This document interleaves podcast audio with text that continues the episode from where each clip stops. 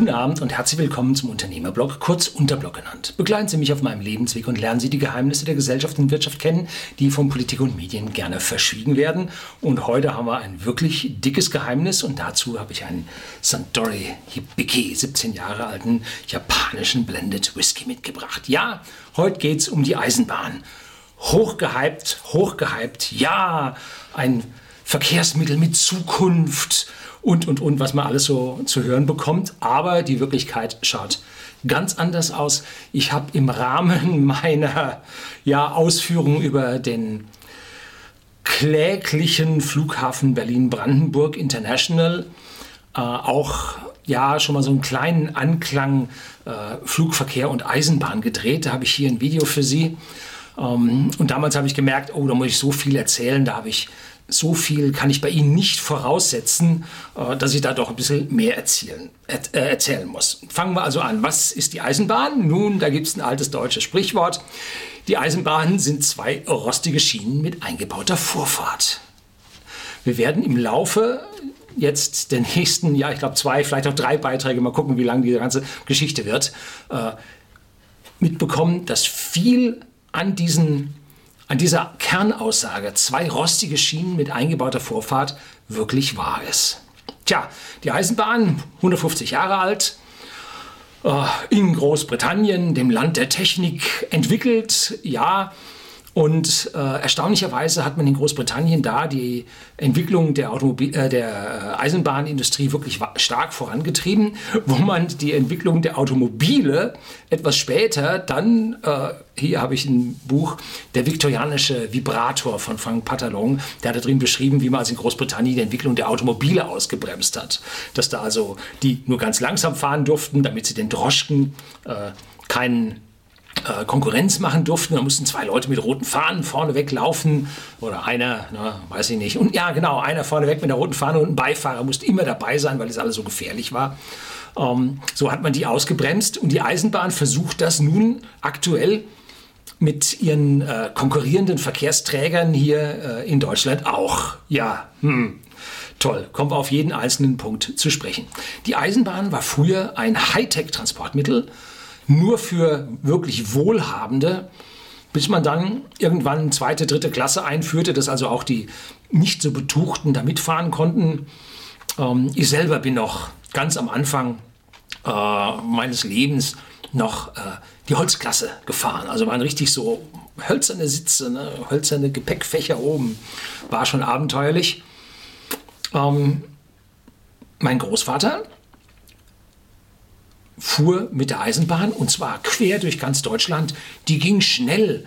Und zwar war sie ja das Verkehrsmittel äh, mit eigenem Bahnkörper, das nicht ausgebremst wurde, das die eingebaute Vorfahrt hatte, wo die Schranken runtergingen. Oder früher waren überall Schrankenwärter, die haben da noch gedreht. Das habe ich früher auch noch gesehen. Die Schranken runtergedreht. Beschäftigte 100.000 in Deutschland. Ich weiß es nicht, wie viel die früher hatten. Ja, heute haben sie immer noch so viel, aber die hocken jetzt alle in Büros. Ähm, äh, ja, die eingebaute Vorfahrt. Und deshalb ging das alles damals ganz schnell. Selbst mit Dampfloks konnte mein Großvater schon 160 fahren. Äh, und es gab ein durchgehendes Wegenetz von, von äh, der Nordspitze Dänemarks äh, bis runter nach Rom. Also da konnte man, äh, natürlich mit ein paar Mal umsteigen und so weiter, konnte man da das erreichen. Aber es gab damals dann schon Kurswagen, die also dann, dann nur umgekuppelt wurden. Man konnte mit seinem Gepäck da drin bleiben. So, dann ging mein Vater immer in die Bahnhofswirtschaft, weil das war die beste Wirtschaft, am, mein, mein Großvater, nicht mein Vater, mein Großvater.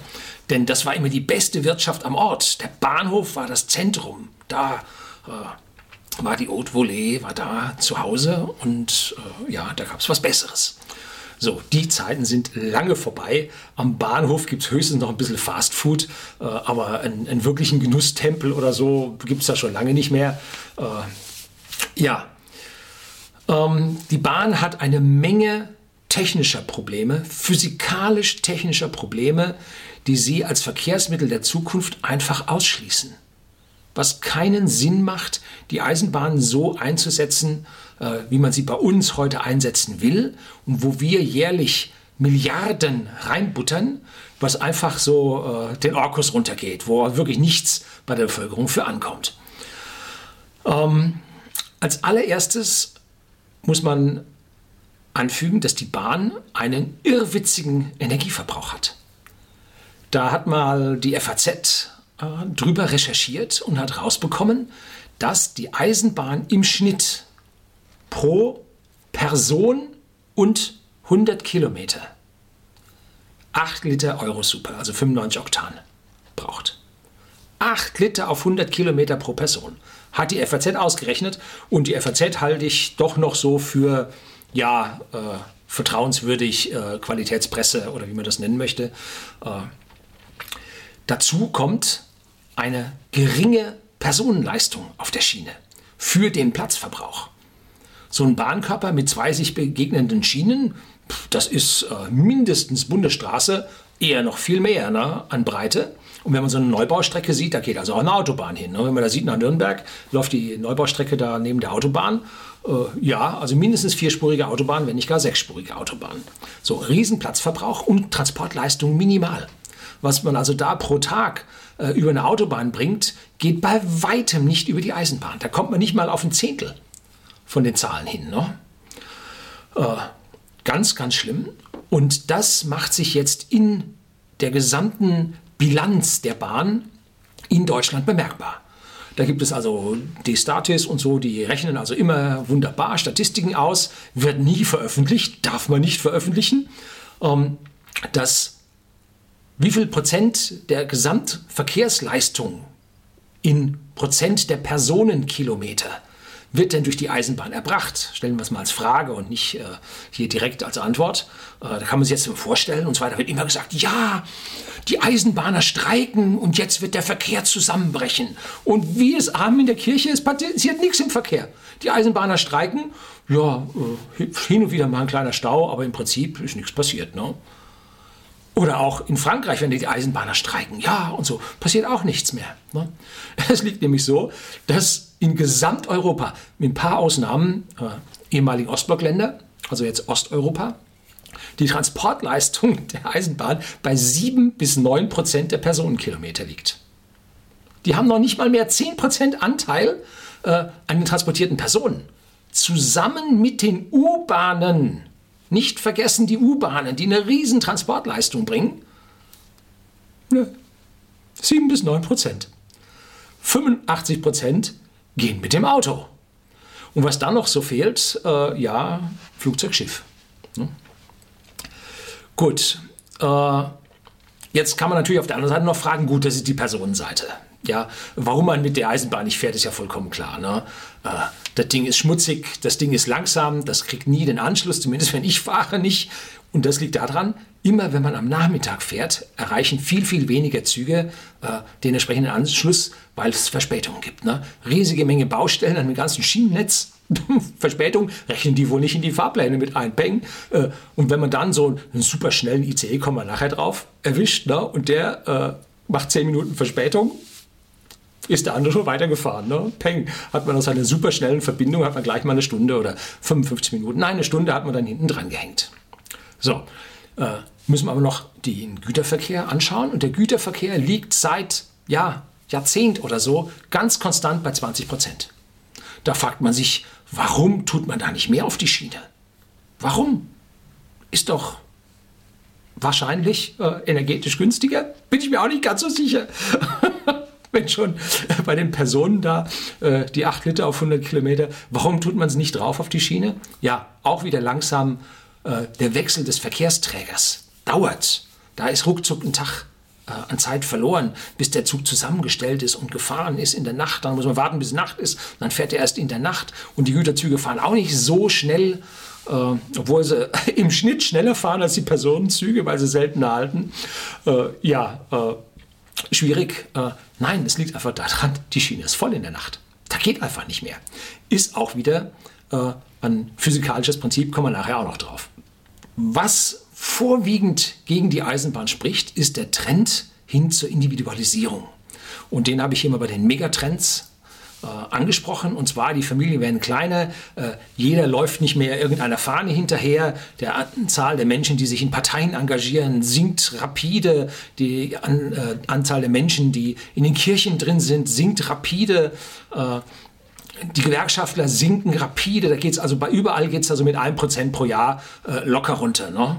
Äh, und das macht in 10, 20 Jahren macht das Welten aus. Ne? So, und diese Individualisierung geht nun mit einem Massentransportmittel, was ganz bewusst gegen Individualisierung ausgelegt ist, nämlich Masse, zusammen, alle.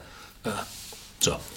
Hauptproblem an der Geschichte für mich ist, wenn ich Bahn fahre, ich bin jetzt letztes Wochenende wieder Bahn gefahren, dann hocke ich mit 100 Leuten in einem Wagen, da schreit ein Baby, nichts, dass ich was gegen Babys hätte, aber meistens äh, hat es die Mutter nicht verstanden, wie es funktioniert.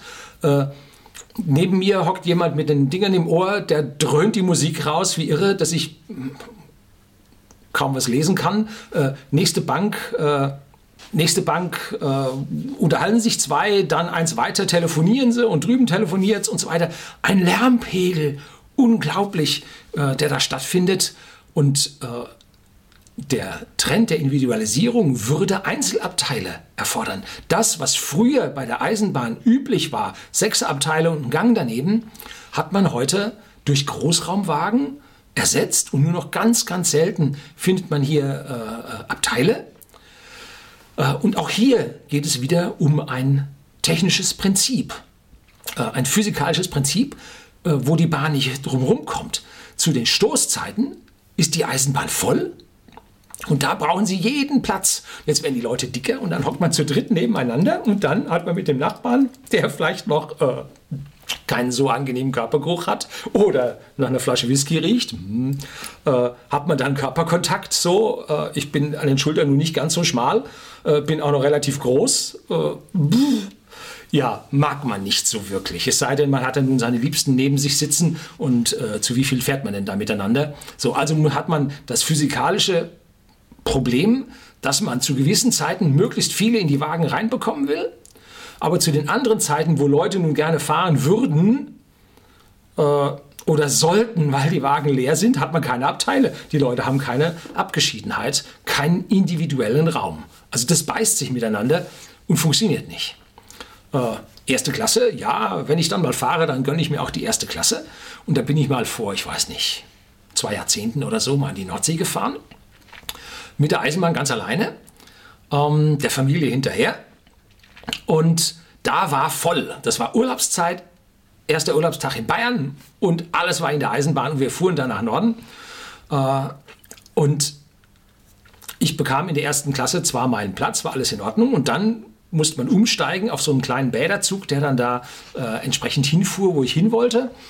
Äh, und da standen sie drin. Aber so, ne? Und ich kriegte in der ersten Klasse einen Stehplatz. Ja, wunderbar. Toll Geld ausgegeben. Hätte ich bis dahin zweite Klasse löhnen sollen, äh, erste Klasse löhnen sollen und von dort bis zum Ziel nur zweite Klasse, ne?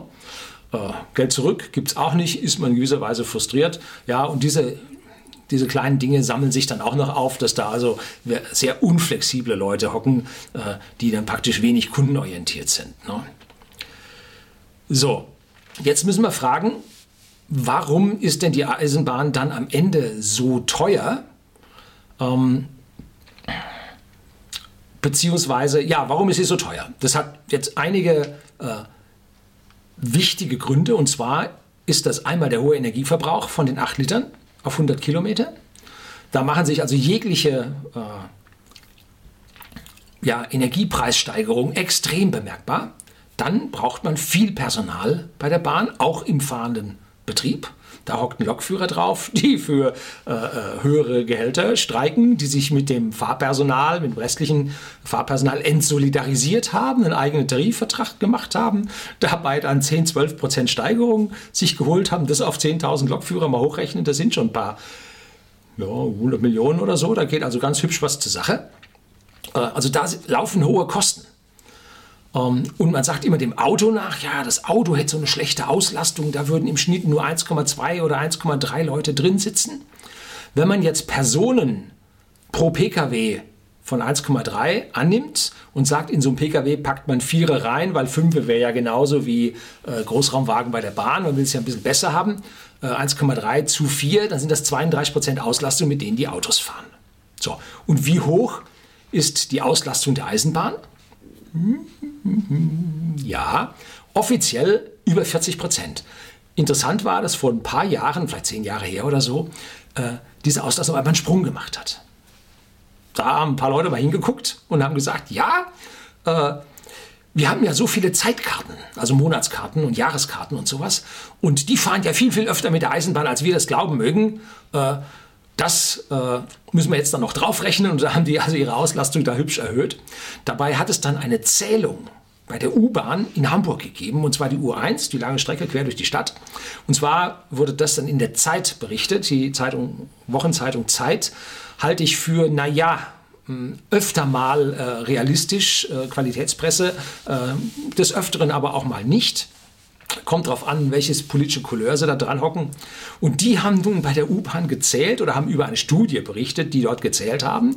Und da sind sie bei der U-Bahn, bei der U1, der Hauptlinie in Hamburg, sind sie auf 16% Auslastung bei den Sitzplätzen gekommen. Das heißt schon die Stehplätze, wenn man die auf die Sitzplätze umgelegt hat, äh, kam man dann in Summe auf 16% Auslastung. Das muss man sich vorstellen. 16% Dabei sind die U-Bahnen noch, gehören noch zu den größt ausgelasteten äh, Dingern. Äh, warum? Man könnte jetzt ja sagen, okay, lässt man die Hälfte der Wagen weg dann steigt die Auslastung aufs Doppelte. Man muss diesen schweren Karren da, die wiegen ja alle zig Tonnen, nicht hinterherziehen. Die Reibung fällt weg. Äh, warum macht man denn das nicht? Ja, die haben eine Kupplung von 1800 irgendwann. Da wird ein Ding übergelegt und dann gedreht. Und da gibt es die Gewerkschaft der Eisenbahnrangierer und Kuppler und so. Und die lassen sich den Job da auch nicht wegnehmen. Ne? Eine Automatikkupplung wäre angesagt. Klack. In den USA gibt es eine Automatikkupplung. Fährt man gegen, zack. Hängt der fest ne? und dann kann er auf den Knopf drücken. Pff, gehen die auf, dann sind die getrennt. Ne? Da kann man auch mal Wagen kuppeln, ohne dass man da einen Gewerkschafter braucht. Ne? Wenn ich hier über Gewerkschafter herziehe, äh, hier, ich habe gute Erfahrungen mit Gewerkschaftern gemacht, ja, ich habe aber auch sehr schlechte Erfahrungen mit Gewerkschaftern gemacht. Ähm, ja. Äh, so, wie komme ich jetzt auf diese schlechte Auslastung der Bahn? Ähm, man muss einfach nur mal hinschauen, wenn man vor der Schranke steht. Der Whisky Store liegt hinter der Schranke. Und da fährt alle Stunde ein Zug. Und da gucke guck ich jedes Mal rein. Morgens, wenn ich ganz früh komme, Zug voll. Stehplätze nicht, aber Zug voll. Äh, und die restliche Zeit am Tag keine 5% der Sitzplätze belegt. Die Züge fahren leer hin und her. Ganz klar, da fahren die Schüler mit, die fix, fixen Termin zur Schule haben. Und die Schule fängt so an, dass auch die Werktätigen gleichzeitig damit fahren. Alle voll. Hm? Und dann kommen die Züge zurück. Ganz lange Züge, ne? alles leer. Alles leer. Äh, jetzt haben sie wenigstens mal von diesen schweren Loks mit den schweren äh, Personenwagen da hinten dran, haben sie jetzt wenigstens mal umgestellt äh, auf die moderneren Triebzüge, die dann doch eine etwas bessere Energiebilanz aufweisen läuft also bei uns wirklich schlecht. Ne? Am Abend kommen dann die Züge, da ist der Peak nicht so steil wie am Morgen, da kommen die am Abend zurück. Äh, und dann sind da also mehrere, sagen wir mal, über zwei Stunden. Also zwei Züge, vielleicht so zweieinhalb Züge sind dann voll am Abend. Und wenn man dann spät aus der Firma wieder rauskommt, alles leer. Fährt kein Mensch mehr mit. So. Und jetzt gehen sie hin und sagen, yo, jetzt stellen wir um auf einen Halbstundentakt. Ja, prima. Bringt ihnen auch nicht mehr. Da fahren sie eine halbstündig. Äh, äh, unter des Tages komplett leer fahren. Sie haben sie doppelte Anzahl an Leerfahrten. Gut, sie haben auch doppelte Anzahl an Vollfahrten, aber da sie mehr Leerfahrten haben als Vollfahrten haben, sinkt die Auslastung der Bahn schon wieder, weil sie öfter fahren. Das Märchen, dass wenn sie öfter fahren, mehr Leute damit fahren würden, weil sie jetzt unten mittags nochmal äh, um, um 11.30 Uhr einen Zug hätten, ja, das Märchen, oh, ja, wer es glaubt, wird selig. So, nun ist der erste Teil äh, vorbei. Ich habe mal so die gröbsten, schlimmsten Probleme aufgezeichnet, äh, aufgezeigt. Gleich geht es dann weiter mit Teil 2 und äh, Santori Hibiki, 17 Jahre, kann man wunderbar nach solchen Themen mit entspannen. Ja, im letzten Teil 1, da habe ich mal so ein bisschen die physikalischen Probleme angerissen, die wir jetzt einen nach dem anderen äh, hier mal durchkauen werden und mal die missliche Lage der Bahnen darstellen weshalb da nichts geht. Und das Besondere daran ist, äh, es kann nichts gehen, weil die Bahn ein Verkehrsmittel aus dem vorletzten Jahrhundert ist. Zwei rostige Schienen mit eingebauter Vorfahrt, habe ich das genannt. Äh, alter, altes Sprichwort. Äh, und das hat sich schon mal gezeigt, äh, dass da sehr, sehr viel Wahrheit dahinter liegt. So, das Hauptproblem, wo wir das letzte Mal stehen geblieben waren, ist, zur Raschauer sind die Züge voll und zu Nebenzeiten sind die Züge gähnend leer. Ähm, das ist ein physikalisches Prinzip, was wir im The Whisky Store auch haben. Zu Weihnachten wollen alle eine Flasche Whisky haben, da brummt bei uns der Laden und über den Sommer will keiner. Bisschen übertrieben, wollen weniger, sagen wir es vorsichtig. Äh, da wissen wir im Prinzip nicht, äh, wie wir hier Däumchen drehen sollen. Das heißt, bei uns ist die Lösung so, die gehen im Sommer auf Urlaub, äh, die bauen im Sommer ihre Überstunden ab, Flexzeit, und zu Weihnachten wird dran geklotzt. Da gibt es auch keinen Urlaub, um, weil wer zu Weihnachten Urlaub machen will, ist im The Whisky Store nicht der Richtige. So. Um, das lässt sich nun übers Jahr wunderbar äh, austarieren, aber unterm Tag. Man müsste also den Zugfahrern sagen, morgens fährst du die Strecke zweimal hin, zweimal zurück oder dreimal hin, dreimal zurück, dann hast du den Berg der Leute in der Arbeit und dann machst du Pause bis Feierabend. Im Feierabend fährst du wieder dreimal, dann hast du die Leute nach Hause, äh, ja, und äh, dann hast du im Prinzip wunderbar ausgelastete Züge gehabt. Und dann wird die Sache auch energetisch, energetisch günstiger, äh, weil wir haben ja gesehen, 8 Liter pro 100 Kilometer pro Fahrgast hat die FAZ von berichtet. Ähm, zusätzlich haben wir den Trend der Individualisierung, dass die Leute also sehr individuell beginnen zu denken oder schon längst begonnen haben zu denken und sich nun nicht so zusammenfärchen lassen wollen, wenn es nicht unbedingt anders geht. Wenn man nun in die Arbeit fährt, äh, hat eine Monatskarte, dann ist die Bahn relativ preiswert. Man braucht dort, die Bahn fährt dorthin, wo man arbeitet, äh, braucht dort keinen Parkplatz. Äh, man kann vielleicht zu Fuß bis zum Bahnhof laufen, äh, zu Hause wie hier in Seeshaupt, ähm, wo The Whisky Store zu Hause ist. Äh, dann ist die Bahn ein vernünftiges Verkehrsmittel, allerdings immer noch sehr langsam. Wenn es also eilig gehen soll, dann nimmt man doch das Auto, weil man im Prinzip Faktor 2 egal wo schneller ist. Bei den ICEs, werden wir nachher sehen, ist nicht mehr ganz Faktor 2, aber doch noch äh, ist der ICE langsamer als, als die Autos. Ähm so, wenn man also hier diesen Vorteil sieht, dann nimmt man dieses Sardinenbüchsen-Gefühl in Kauf. Wenn man aber am Nachmittag mal irgendwo hin will, will noch was einkaufen, hat noch irgendwo eine Tüte dabei und so, wer setzt sich da in die Bahn? Macht keiner. So. Ich war früher, sagen wir mal vor zehn Jahren, war ich ja völlig auf dem falschen Dampfer gewesen. Da habe ich gedacht, so eine Eisenbahn, die braucht pro 100 Kilo, Personenkilometer, äh, braucht die 0,1 Liter. Ich dachte, die wäre höchst, höchstgradig effektiv. Ähm, dann gab es eine ganzseitige Anzeige in der Zeitung äh, von der Deutschen Bahn, wo sie über den ICE 2 damals, oder war es schon der Dreier? Der Dreier, wo sie über den Dreier äh, dann äh, geworben haben oder stand drauf, nur 2,3 Liter auf 100 Kilometer stand da. Ähm, und dann ein Sternchen und unten stand Sternchen bei 70% Auslastung. So, äh, da fiel für mich da fiel ich vom Glauben ab. 2,3 Liter auf 100 Kilometer. Was ist denn das für eine irre Zahl? Ein Flugzeug mit 70 Prozent Auslastung liegt in dieser Größenordnung. 2,3, 2,5 Liter. Das ist irre, was das an Sprit braucht. Äh, und wenn man dann ICE fährt, sagt man immer, wenn ich ICE fahre, muss ich stehen, ist voll, kriegt man keine Sitzplatzreservierung mehr und so weiter. Das ist richtig. Das ist nämlich genau der Punkt, weil man selbst immer dann fährt, wenn alle fahren wollen und den Rest des Tages fährt keiner und da sind die Dinger leer.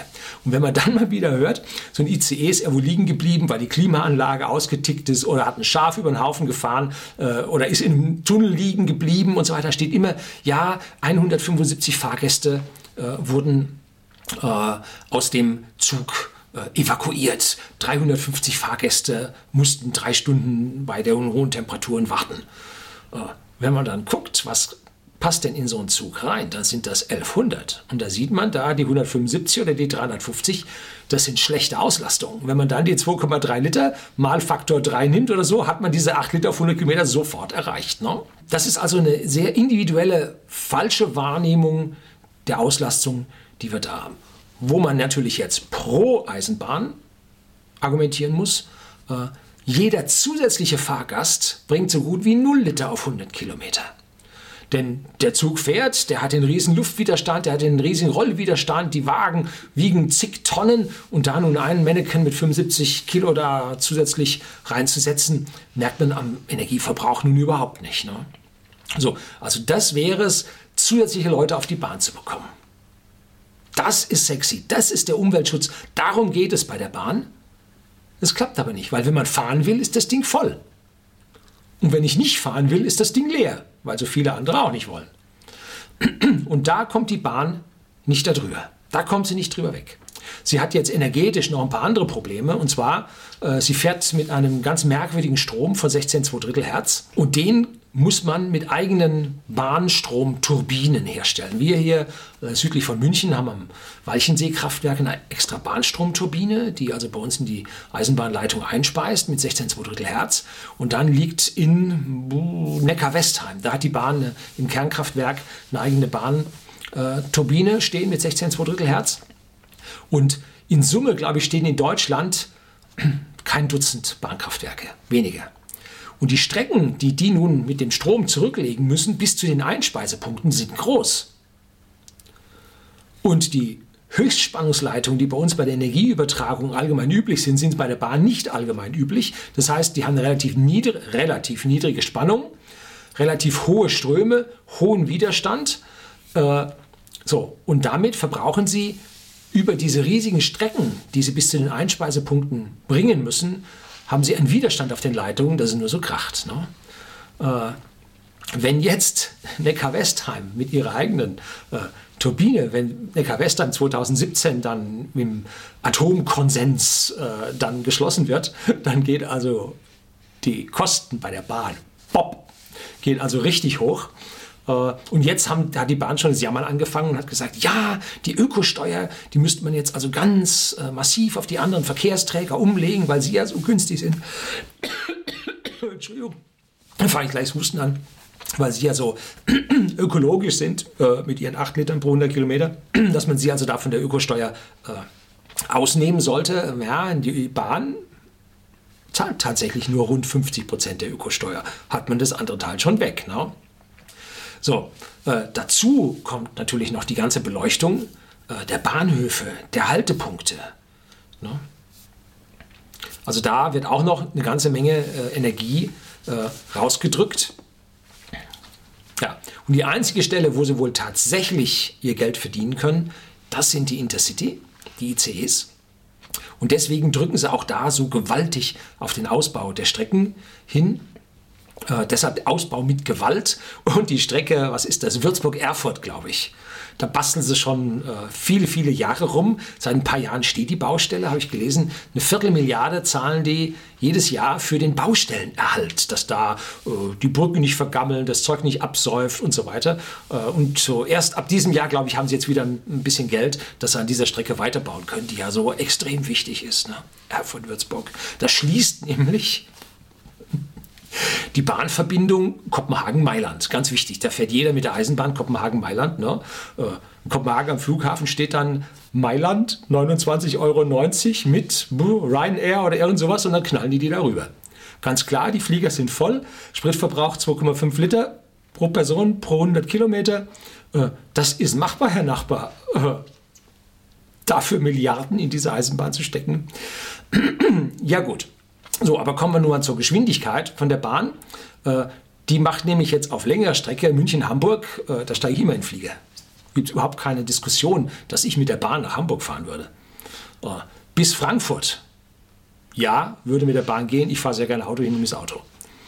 Machen die meisten. Ne? Wenn man jetzt mal so ein paar Durchschnittsgeschwindigkeiten ausrechnet, gibt es einen Fahrplan und dann kann man die Kilometer da gucken und so. Äh, bei Wikipedia gibt es nahezu alle Bahnstrecken, Hochgeschwindigkeitsstrecken sind da tatsächlich mit Kilometern und so weiter angegeben. Ne? Dann sieht man, wenn man vom Frankfurt Hauptbahnhof nach Köln Hauptbahnhof fährt, dann hat man mit dem ICE, der 305 fährt oder was auch immer, eine, Durchschnitts eine Durchschnittsgeschwindigkeit von 128. Ja, immerhin. Ne? Das ist so ungefähr die Durchschnittsgeschwindigkeit, die früher äh, ein Hochgeschwindigkeitsdampfzug äh, vor dem Zweiten Weltkrieg hatte. So, woran liegt denn das? Ja, der hält so oft. Ne? Äh, der muss, wenn er da von Frankfurt kommt, muss er also dann am, am, am Flughafen halten, ganz klar, das Knotenpunkt, verstehe ich. Ähm, dann muss er aber zwischendrin noch in Montabaur halten. Ja, Rheinland-Pfalz, da haben die Landesfürsten auch noch Geld irgendwie zugegeben, so ein paar hundert Millionen oder so. Dann kriegen die da einen Haltepunkt und dann muss er noch in Dillenburg halten, das ist wieder Hessen, da muss der Landesfürst auch noch äh, bedient werden. Ne? Äh, so, München-Nürnberg, genau die gleiche. Entschuldigung, scheiße. Äh, da fahren sie aber immerhin 150, also ein bisschen schneller sind sie schon. Ja, Bayern ist ein Flächenland, da gibt es nicht so viele Haltepunkte, geht es ein bisschen schneller. Ja, so, also da ist die einzige Stelle, wo sie nun wirklich noch Geld verdienen können. Der Rest des Streckennetzes, alles Zuschussbetrieb, kann man vergessen. Ne? Äh, und wo dann richtig Geld verdient wird, ist bei der Vermietung in den großen Bahnhöfen. Da geht's Geld. Und drum wurde der Berliner Hauptbahnhof so gigantisch dahin gebaut. Drum soll Stuttgart 21 so gigantisch dahin gebaut werden. Die ganzen Ladenpassagen, die Verkäufer und so weiter. Und drum ist dann das Bundesbahnhochhaus so riesengroß, äh, weil im Prinzip die sich um die ganze Vermietung von diesen Immobilien kümmern.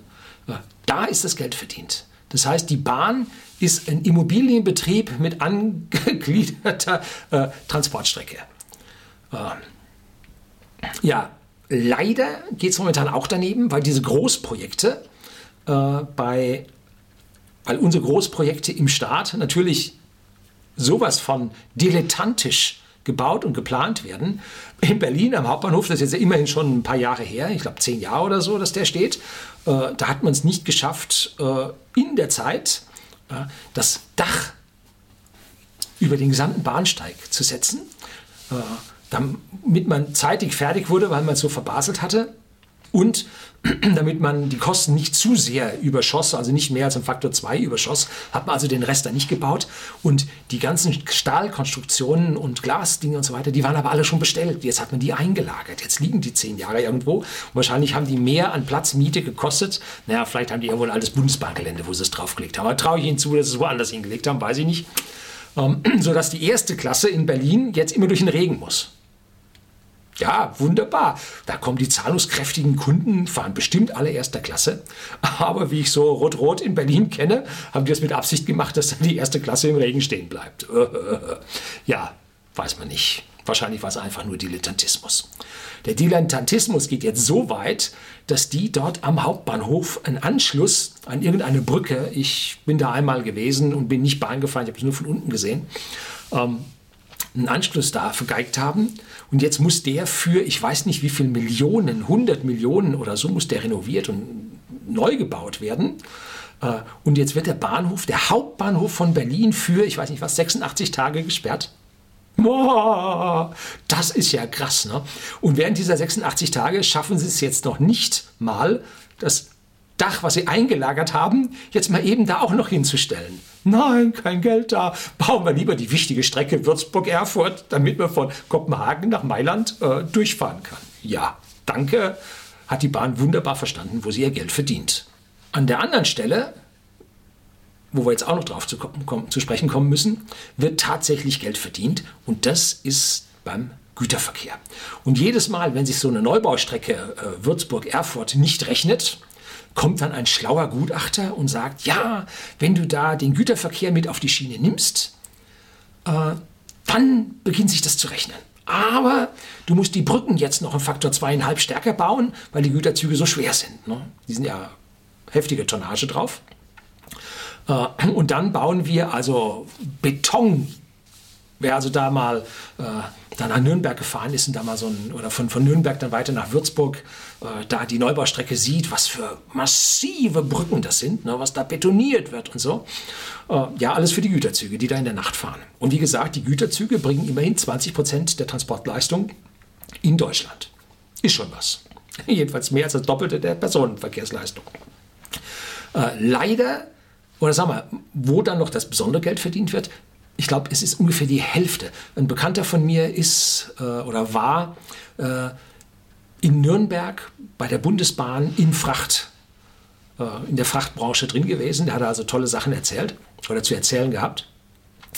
Ähm, und die Hälfte, sagte der so grob, äh, wären auf der Bahn schon Gefahrguttransporte. Jetzt glauben wir mal nicht die Hälfte, das ist bestimmt übertrieben, aber sagen wir mal, wenn 25 Prozent Gefahrguttransporte sind, das ist schon was. Ne? Äh, und wenn man dann irgendwo so einen Unfall da hat, aber letztlich doch irgendwo sind ein paar Züge zusammen, ne, dann peng, sind immer irgendwelche Tankwagen dabei oder irgendein Scheiß, was dann in die Landschaft äh, sifft. Klar, da sind Gefahrguttransporte drauf. Äh, weil man da, wenn man per Pkw oder per, per Lkw das Ding fahren würde, da hätte man also ganz massive Aufwände zu treiben. Äh, und das äh, sagt man, gut, dann zahlt man das mehr Geld, gerne für die Bahn. Und diese Gefahrguttransporte, das dauert ja sowieso länger und da kann man auch diese äh, Umschlagzeiten mit der Bahn in Kauf nehmen. Ja, macht man. Ne? So, und das hat nun zur Folge, dass in der Nacht die Güterzüge knallvoll sind. Güterzüge haben eine Begrenzung an der Länge, denn sonst fallen die in der Kurve um. So, das heißt, es gibt eine Begrenzung an Anzahl von Achsen, die die Reibung äh, beschreiben und von der Länge überhaupt, die die Gesamttonnage beschreiben. Ähm, und da kriegt man nachts nicht mehr auf die Schiene drauf. Punkt, voll, aus, Ende. Geht nicht. Physikalisches Ende. Und tagsüber kann man nicht fahren, weil da A, erstmal die ganzen äh, Pendler drin sind, diese vollen, super vollen Züge. Und dann kann man nicht fahren, weil dann die ganzen leeren Züge fahren. Ja, also es geht physikalisch nicht. Also da ist voll und wenn man dann spricht von der rollenden, äh, rollenden Landstraße oder Autobahn oder so, wo man dann also praktisch die LKWs äh, auf die Züge schafft und dann über den Brenner, der Brenner ist voll. Da geht nichts mehr drüber. Ja, das Problem ist, die Abstände zwischen den Zügen müssen aus technischen Gründen sehr langer Bremsweg, sehr lang, sehr groß sein. Man müsste eine extrem kurze Blockung einführen, das heißt also Blockabschnitte, äh, extrem hohe Reaktionszeiten da drin haben. Wenn man sich mal anschaut, was das für ein Aufwand ist, die Züge auf der Stammstrecke, äh, auf der S-Bahn-Strecke in München, da im Tunnel alle fünf Minuten fahren zu lassen, ein riesen Aufwand. Äh, richtig kompliziert. Das Ding steht ja ein, zweimal im Jahr immer, weil dann irgendwas fehlt und kaputt ist. Äh, das ist auch das Problem der Eisenbahn. Ne? Wahnsinnig lange Bremswege, äh, schlechte Blockung und das kriegt man auch physikalisch nicht gebacken. Zudem hat man da es mit einem großen Moloch zu tun, der nun die ganzen Züge irgendwie zusammenstellen muss. Der fährt nicht klein und flexibel, sondern der fährt groß. Eisenbahnzüge sind immer groß. Das geht nicht klein. Energetisch am günstigsten muss man nach USA schauen. Da haben die vier Kilometer lange Güterzüge mit dreimal zwei Dieselloks da drin und fahren da äh, 1000 Kilometer über Land. Betrachtet man das mal genau, macht das unendlich Sinn. Man nimmt eh die Dieselloks, da ist der Wirkungsgrad der Verstromung eines fossilen Energieträgers äh, in den Strom der Antriebsmotore oder meinetwegen da auch noch äh, per Kurbelwelle oder wie auch immer. Äh, der Wirkungsgrad ist dort am höchsten und nicht, dass man irgendwo ein Kohlekraftwerk oder ein Braunkohlekraftwerk irgendwo stehen hat und dann nochmal 400 Kilometer den Strom über Kabel bis zum Einspeisepunkt irgendwo hinbringen muss. Äh,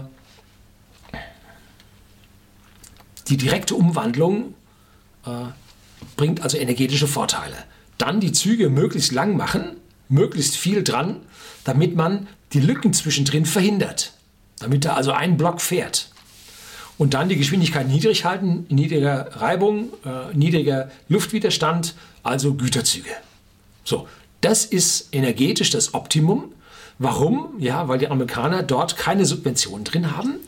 Äh, und dort sehr, sehr viel privatisiert ist. Und da muss jeder äh, zuschauen, dass er möglichst wenig Energie verbraucht, wie nur geht. Bei uns geht die Bahn hin und sagt, ja, wir müssen die Ökosteuer für die konkurrierenden Verkehrsträger erhöhen, äh, damit wir hier äh, geschont werden. So ähnlich wie die, äh, wie die äh, Flugsteuer äh, auf die Starts und Landungen unserer Flieger, ne? damit möglichst die Bahn hier von den billigen Fliegern nicht kassiert wird. Ja, es ist die Physik, die da zählt. Die kann man auch mit irgendeinem einem Gesetz nicht aushebeln. Was wir in Deutschland auch sehen, ist bei den Güterverkehren, äh, da haben sich mittlerweile schon 25 Prozent der Tonnage wird jetzt von privaten, konkurrierenden Unternehmen auf der Schiene gefahren. Ja, das dürfte mit ein Grund sein, warum die Schiene voll ist, weil dort ordentliche Konkurrenz herrscht. So, Konkurrenz ist für die Bahn ganz, ganz wichtig. Nicht, dass man ihr Konkurrenz macht äh, und ihr was Böses will. Nein, Konkurrenz lässt auch innerhalb der Bahn mal frische Ideen aufkommen. Äh, man muss die Bahn auch mal ein bisschen treiben, damit sie da äh, ein bisschen in die Puschen kommt äh, und hier nicht den großen Energieverschwender äh, hier in Deutschland bringt, der sich dann staatlich da auch noch subventionieren lässt. So, da kommen wir dann äh, morgen dazu, äh, da im Teil 3 und jetzt einen, oh Gott, ich kann mir den Namen nicht merken, ein Asama aus der Kawisawa Distillery. Ja, und zum Teil 3 des Eisenbahnvideos, hier habe ich meine Links auf die vorherigen Videos, habe ich einen Macallan Gold aus der 1824 Serie mitgebracht. Ja, Macallan wurde gegründet, bevor die Eisenbahn fuhr. In den vorherigen Beiträgen habe ich also mal über die physikalischen Probleme gesprochen, die die Eisenbahn hat und habe die Eisenbahn als zwei rostige Schienenstränge mit eingebauter Vorfahrt bezeichnet. Und diese Vorfahrt hat die Bahn nun versucht, sich in ihrer Vergangenheit immer zu sichern und diese Vorfahrt versucht sie momentan äh, mit dem Vorschlag, die Ökosteuer doch auf andere Verkehrsmittel zu erhöhen, um die Bahn hier zu bevorteilen, äh, mal wieder äh, ins Spiel gebracht, ihre Vorfahrt. Ähm, aber äh, ein physikalisches Problem, was die Bahn hat, im Durchschnitt pro 100 Personenkilometer braucht die Bahn umgerechnet 5 Liter Eurosuper. Das ist eine ganze Menge und das ist das Hauptproblem der Bahn. Sie ist einfach finanziell total schlecht aufgestellt, alles sehr, sehr teuer. Ähm, dann hat sie noch einen Haufen Personalkosten zusätzlich, weil immer ein Fahrer dabei sein muss, Zugbegleiter dabei sein müssen und und und. Im Bahnhof hocken Leute drin und so. Äh, relativ aufwendige, teure Geschichte. Dann haben sie da die Gewerkschaften drin, die auch zusätzlich mal zuschauen, dass da auch ordentlich Knete rüberkommt. Die Lokführer haben sich desolidarisiert, haben einen eigenen Tarifvertrag, dann gleich mal Preissteigerungen von 10, 12 Prozent oder Lohnsteigerungen von 10, 12 Prozent durchgesetzt. Äh, ja, da äh, geht es dann doch toll dahin. Beim Güterverkehr habe ich das letzte Mal geendet. Haben wir jetzt schon 25 Prozent privat Unternehmen auf der Bahn, die der Bahn dort Konkurrenz machen.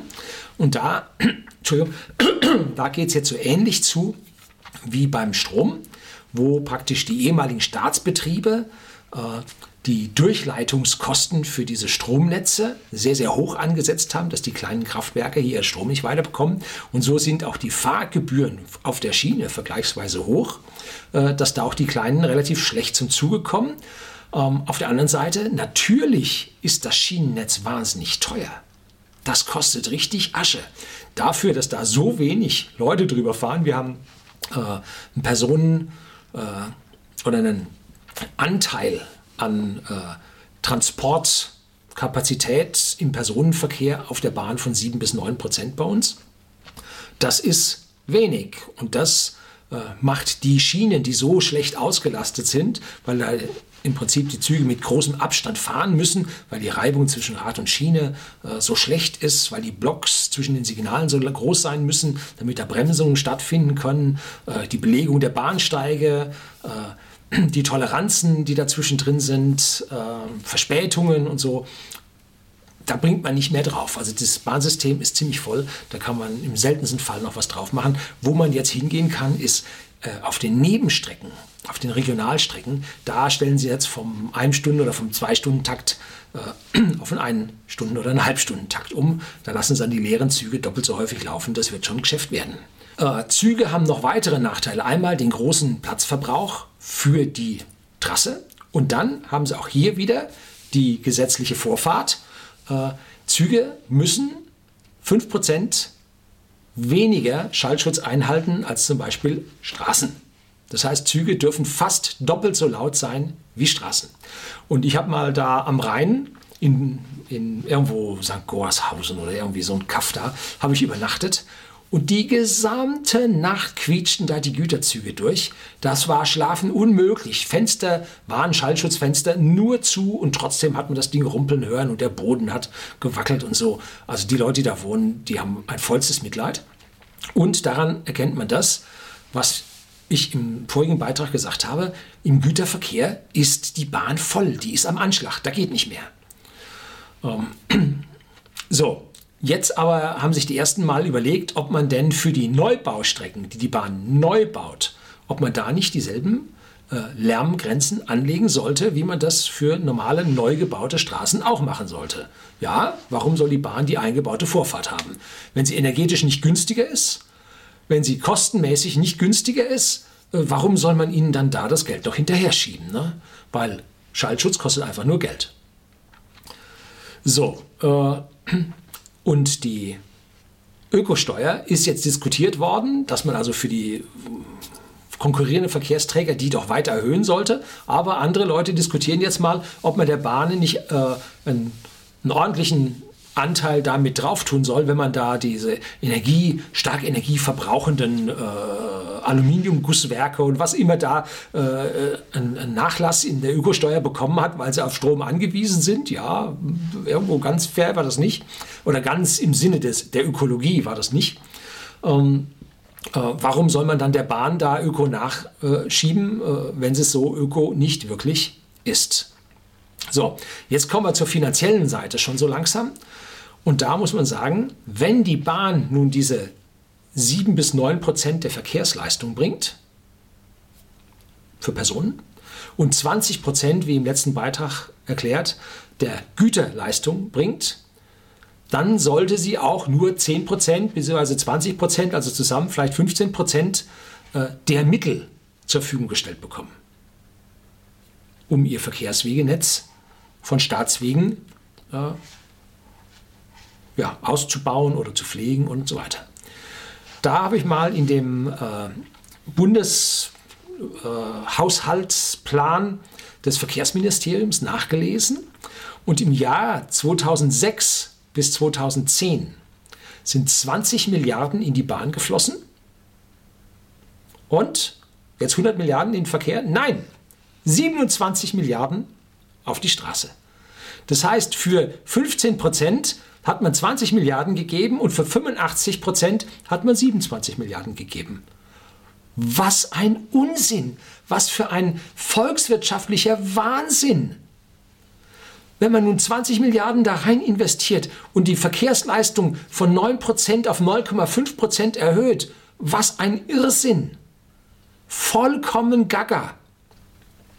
90% der Fahrgäste fahren bei der Eisenbahn Strecken bis zu 50 Kilometer. Da sind, wie gesagt, die U-Bahnen, wie ich beim ersten Teil gesagt habe, sind die U-Bahnen mit dabei. S-Bahn also sowieso, Eisenbahn. Äh, und dann geht man hin und knallt diese zig Milliarden in die Fernstrecken rein, in die Hochgeschwindigkeitsstrecken, die einfach die Anzahl an Fahrgästen nicht haben. Also da wird Geld versenkt und da bin ich richtig froh, dass die ganz wichtige Neubaustrecke Würzburg-Erfurt, äh, dass man da den Geldhahn ein Stück weit zugedreht hat äh, und den ja mal ein paar Jahre Pause verpasst hat. Gut, immer noch zahlt man eine Viertelmilliarde Baustellenerhalt, äh, aber immerhin ne, hat man doch wenigstens da mal ein bisschen äh, angefangen, diese extremen Geldausgaben ein bisschen zu bremsen. Ähm, so, und jetzt müssen wir mal sagen, jetzt habe ich lang genug über die ganze Bahn geschimpft, die physikalischen Probleme hochgehoben, die sind alle nicht wirklich lösbar. Äh, man muss gravierend in unsere Verkehrsinfrastruktur investieren, damit wir zukunftsfähig bleiben. Und eine Geschichte wäre die, Hälfte in die Bahn oder von dem von den 20 Milliarden, die jetzt in die Bahn gegangen sind, in Zukunft nur noch 5 Milliarden oder 10 Milliarden reinpacken und den Rest auf die Straße, weil der so hoch energetisch vernünftig ist. Äh, da kommen wir gleich dann auf die Busse zu sprechen. Äh, dann müssen wir Kosten sparen, indem wir äh, die Züge fahrerlos fahren lassen. Heutzutage alles kein Problem. Flugzeuge fliegen pilotenlos, landen pilotenlos. Wird man doch wohl eine Eisenbahn pilotenlos fahren lassen können. Ne? Äh, dann müssen wir die Individualität erhöhen bei der Eisenbahn. Keine Großraumwaggons, wo 170 Leute gleichzeitig umeinander lärmen. Äh, man muss wieder kleinere Einheiten haben, äh, flexibler sein. Äh, man muss die Stops, die Halts bei der Eisenbahn, muss man verhindern, die so viel Zeit kosten. äh, wo so viel Aufruhr in den Kabinen ist, wo Leute rein und raus und dann kommen sie mit nassen Mänteln äh, und dann ist der Laptop wieder nass und was da alles so passiert. Da muss wieder, müssen entweder zurück zum Abteil oder aber besser wäre, Einzelkabinen fahren.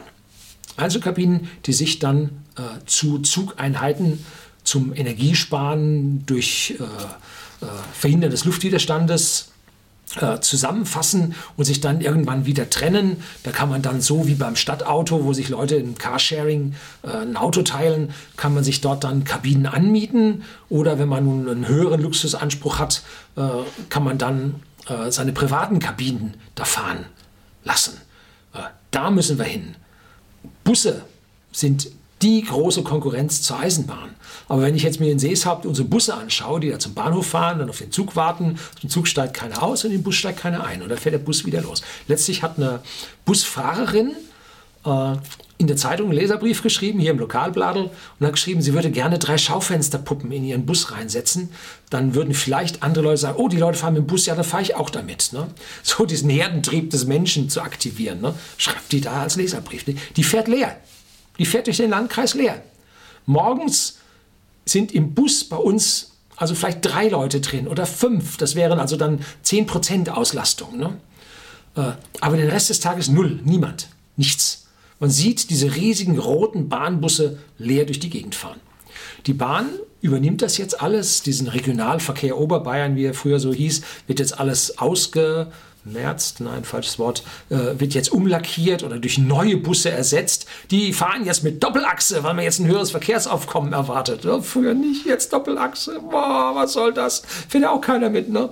Äh, da hat nämlich einer gehört, dass die Busse also jetzt äh, Konkurrenz machen dürfen, der Eisenbahn. Früher mussten die Bahn, ja, zwei Schienenstränge mit eingebauter Vorfahrt. Da musste man auf der Langstrecke, wenn man da einen Bus auf der Langstrecke fahren lassen wollte, äh, musste man das sich durch die Bahn genehmigen lassen. Ob das nun Konkurrenz für sie war, der kriegt man grundsätzlich nicht genehmigt. Ne? Dann wurde jetzt gestritten und so. Und mittlerweile dürfen die Busse also Langstrecke fahren. Früher durften die also über die Grenze weg Langstrecke fahren. Das heißt also von München aus fuhren nach äh, äh, Serbien, Kroatien die Busse schon immer. Ne? Und jetzt können sie aber auch innerhalb des Landes fahren, also von München nach Dresden oder nach, nach Chemnitz oder sonst wohin, äh, wo dann typischerweise die äh, Mitarbeiter der großen Firmen in München oder überhaupt von München äh, zufahren. Äh, und die fahren dann natürlich immer nur dann, wenn Personal, äh, wenn, wenn Kapazität gebraucht wird. Ne? Äh, und damit fahren da also immer volle Busse. War jetzt letztlich im Bayerischen Wald und da fuhren die also nach, ja, das waren wieder Auslandsbusse, die fuhren nach Ungarn und, und Bulgarien und so fuhren die. Also alle voll auf den letzten Platz, ein Bus nach dem anderen. Ne? Und warum? Weil einfach der Benzinverbrauch von so einem Bus bei vielleicht 35 äh, Litern pro 100 Kilometer liegt. 50 oder 55 sind drin. Das heißt, man liegt unter einem halben Liter pro 100 Kilometer. Und dann hält der Bus ganz selten zwischen München und äh, Budapest oder was auch immer. Ähm, und damit ist er schnell und er ist konkurrenzlos billig. Da kann eine Bahn nie mithalten. Und deshalb wäre die Lösung ein viel, viel stärkeres Setzen auf den Bus, weil er energetisch viel sinnvoller ist als die 8 Liter pro 100 Personenkilometer bei der Bahn. Äh, und einfach bei jeder Autobahn, peng, eine Busspur extra. Darf kein LKW drauf fahren, darf nur ein Bus fahren. Und dann ziehen da die Busse durch, äh, schön einzeln, nicht koordiniert, äh, selbst getriggert durch den Bedarf. Äh, gibt momentan ein System, ich glaube, das heißt Mein Bus oder so. Da haben die sich immer Studenten bedarfsgerecht zusammengefunden und wenn sie mehr als 20 waren, äh, haben sie einen Bus geschartet und sind dann mit dem Bus gefahren haben sie mit der Bundesbahn äh, natürlich oder mit der Deutschen Bahn äh, natürlich äh, einen Rechtsstreit führen müssen wegen solchen Dingen. Da das aber nun Individualverkehr war, weil die sich da zusammengefunden haben mit so einer Internetbörse, haben sie den auch gewonnen ne? weil das keine richtige Linie war. Er hat nicht mit Fahrplan gesagt von hier nach da, sondern bedarfsgerecht sind die gefahren. Da haben sie also das äh, Monopol der Bahn, die eingebaute Vorfahrt, haben sie also da unterlaufen, haben gerichtlich auch Recht bekommen. Und jetzt ist dieses Ding sowieso gefallen, glaube ich, zum 01.01.2013, weil die EU gesagt hat, das wäre also eine unzulässige Marktbehinderung und jetzt müssen, dürfen die Busse auch fahren. Sehr sinnvoll. Da kann man jetzt auch Investitionen in Zusatzbusse tätigen, weil Busse sind viel billiger als Eisenbahn, als Eisenbahnwaggons. Erstaunlicherweise. Ja, die Stückzahlen der Busse sind viel höher. Wenn von solchen Eisenbahnen da mal ein paar hundert gebaut werden, das ist ja schon viel. Ne? Äh, Busse werden zu zigtausenden oder europaweit zu hunderttausenden gebaut. Die werden also deutlich billiger. So, fahrerlose Systeme kann man in Nürnberg sehen. Da ist die U-Bahn fahrerlos. Hat am Anfang natürlich ein bisschen ausgetickt, hat nicht so ganz richtig funktioniert, wie man das so bei öffentlichen Projekten kennt. Aber mittlerweile fahren sie wohl fahrerlos. Da sieht man, da kann dann die Stadt äh, ordentlich auch an Geld sparen. Jawohl, äh, Fernstrecke der Eisenbahn einstellen. Braucht man nicht. Wird geflogen. Äh, der Platzverbrauch für Flughäfen im Vergleich äh, zu Bahnlinien, zu Hochgeschwindigkeitsstrecken äh, gewinnt der Flughafen immer. Das ist auch so billig, ne? weil einfach diese, Riesen, diese Riesenstrecke nicht benötigt wird. Äh, über 500 Kilometer grundsätzlich Flugzeug. Äh, darunter, ja, äh, Eisenbahn oder, weil es schneller geht, individuelle Busse. Bei den Gütersystemen, da wird es dann relativ schwierig, wie man vernünftige äh, Gütersysteme in Deutschland zusammenbekommt. Die Eisenbahn ist es nicht. Die schafft es einfach aus dem prinzipiellen äh, Ansatz nicht. Und da hat die Universität Dortmund, glaube ich, vor zehn Jahren äh, einem System äh, rumgedacht und rumgeforscht. Und zwar hat sie gesagt, wie können wir denn dieses Gütesystem A schneller machen, äh, B effektiver machen äh, und ist zu einem, einer Lösung gekommen. Und zwar, man untertunnelt Deutschland mit kleinen Röhren. Nicht so groß wie Eisenbahn, sondern darauf fahren kleine Systeme, auf die 2-Euro-Paletten draufgehen. Und nun gibt es, fährt man da von Hamburg übers Ruhrgebiet, äh, über Frankfurt nach München und hat dann vielleicht noch so einen Stich nach Stuttgart. Und die Bahn und diesen Tunnel führt man über Nürnberg.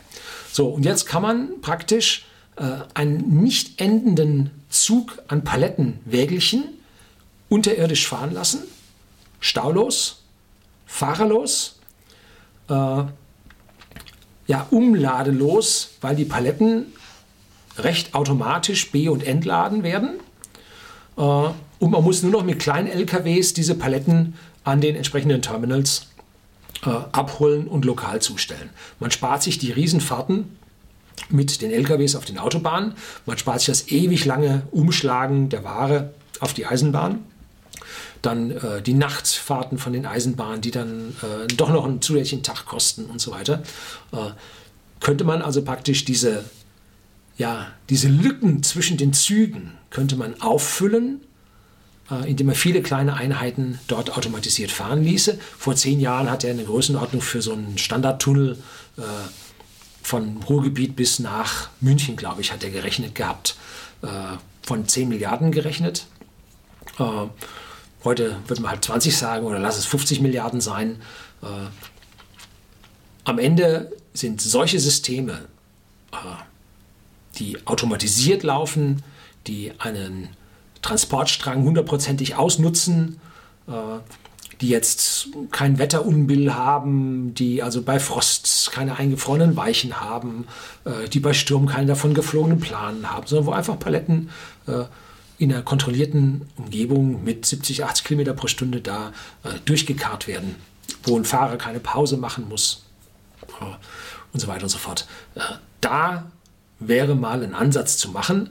Äh, und wenn man diese 20, 27 Milliarden die zwischen 2006 und 2010 für Bahn und Straße da ausgegeben wurden, wenn man die da mal wenigstens zum Teil in solche ja, Systeme ja, ja, umwidmen würde, dann wäre uns schon wahnsinnig viel geholfen.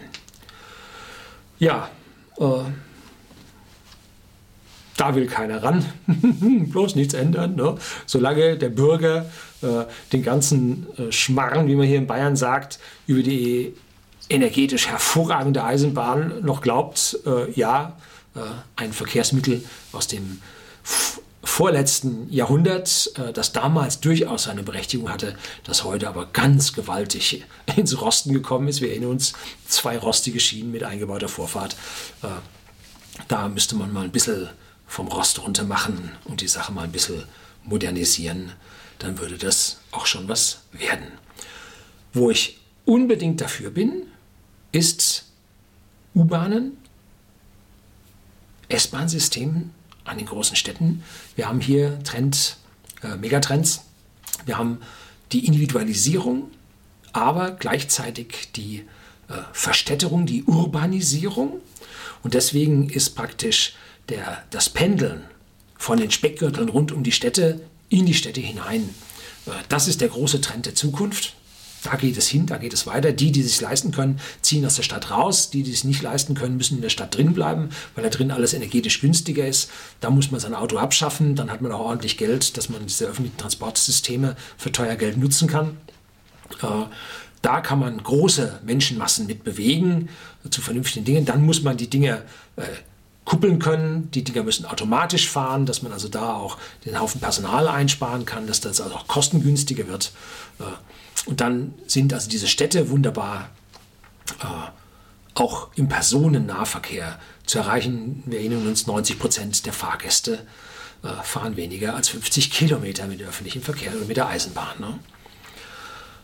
Ja, das war es dann nur mit der Eisenbahn gewesen. Es gibt noch so wahnsinnig viel zu erzählen, aber das komplette Störfeuer, was man von allen Seiten gegen diese aufklärerischen Worte hört, und ich kann jetzt schon die Diskussionen im, im Blog und bei YouTube äh, klingen mir jetzt schon in den Ohren, dass ich überall total verkehrt liegen würde und dass die Bahn eine wunderbare Zukunft hätte und die Franzosen schaffen das doch und die Chinesen haben jetzt eine Hochgeschwindigkeitsstrecke gebaut.